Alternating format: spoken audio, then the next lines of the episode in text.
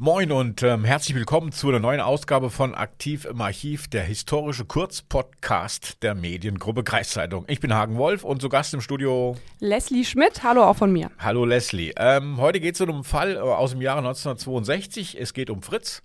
Der hat 1962 in einem kleinen Dorf in der Nähe von Stur gewohnt. Mhm. Äh, ledig war er und vom Beruf Buchhalter und war beschäftigt bei einer größeren Firma in Bremen.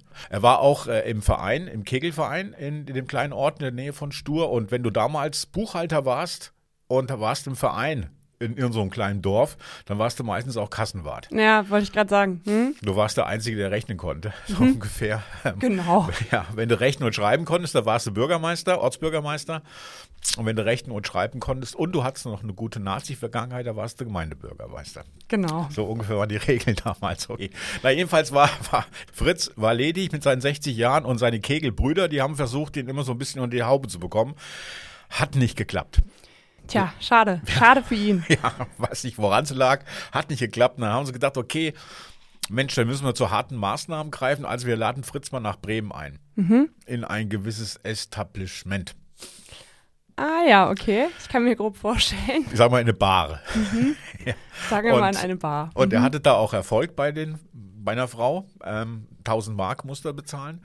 Ob man das jetzt unter Erfolg verbuchen kann. ja, hast du auch wieder ja. recht. Also. ist jetzt so die Sache, ja. ne?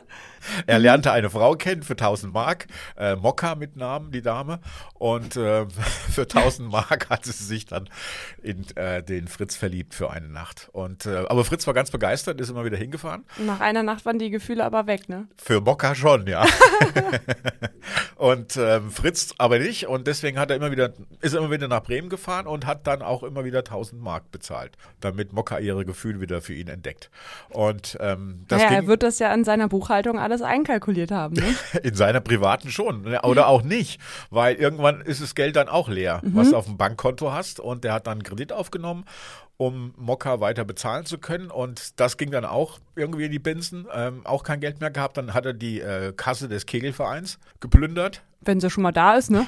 genau, wenn er schon Rechnungsprüfer ist oder also, Kassenwart ist, dann kann er es auch nutzen. Und dann hat er natürlich auch sein, das Geld bei der Firma unterschlagen, wo mhm. er gearbeitet hat. Ja, es kam alles vor Gericht und interessanterweise war Fritz, der war ja eine Zeit lang jetzt in Bremen unterwegs.